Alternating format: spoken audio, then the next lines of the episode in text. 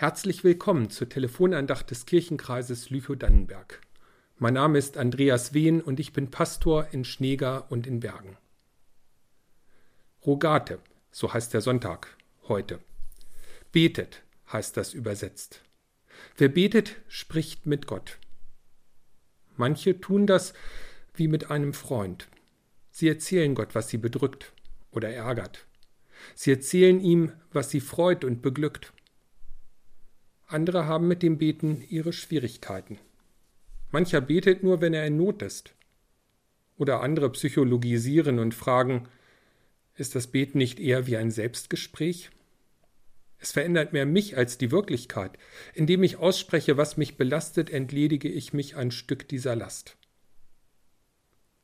Betet. Zu diesem Sonntag gehört ein Text, der zwischen dem Neuen und dem Alten Testament entstanden ist. Er steht im Buch Jesus Sirach. Dort heißt es, Gott hilft dem Armen ohne Ansehen der Person, und er hört das Gebet des Unterdrückten. Er verachtet das Flehen der Weisen nicht, noch die Witwe, wenn sie ihre Klage erhebt. Laufen ihr nicht die Tränen die Wange hinunter? Und richtet sich nicht ihr Schreien gegen den, der die Tränen fließen lässt? Wer Gott dient, den nimmt er mit Wohlgefallen an, und sein Gebet reicht bis in die Wolken.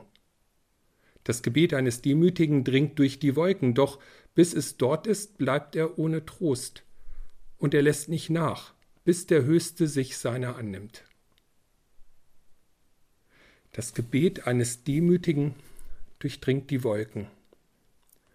Für mich ist das ein schönes Bild. Momentan hängt der Himmel voll Wolken. Gerade draußen hat es viel geregnet und gestürmt, und wir sehen uns nach einigen warmen, sturmfreien Tagen. Aber auch im übertragenen Sinn. Wir kennen auch die Wolken, die unsere Seele umgeben. Die Trauer über verpasste Gelegenheiten, die Angst um geliebte Menschen, die Furcht vor der Zukunft.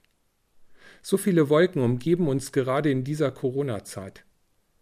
Das Gebet ist es, dass diese Wolkenbank durchbricht, dass wieder Zugang findet zum Licht der Sonne. Doch manchmal bleibt der Beter ohne Trost. Da ist das Gebet vielleicht noch nicht angekommen. Jesus Sirach sagt, dass dann der Beter nicht nachlassen soll, bis sich Gott seiner annimmt. Das Gebet führt nicht immer gleich zu einer Veränderung. Manchmal braucht es Zeit. Manchmal finde ich nicht gleich Trost und Zuversicht.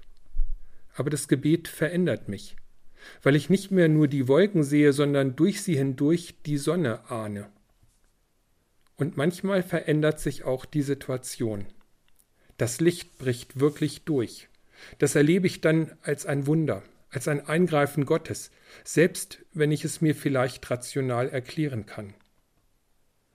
Das Gebet eines Demütigen bricht durch die Wolken. Mögen Sie diesen Durchbruch heute und an vielen Tagen erleben. Ich möchte weiter der Aufforderung des Sonntags folgen und mit Gott reden. Rogate, betet. Amen. Am nächsten Sonntag hören Sie an dieser Stelle eine Andacht von Eckhard Kruse aus Gato. Ihnen wünsche ich einen gesegneten Tag.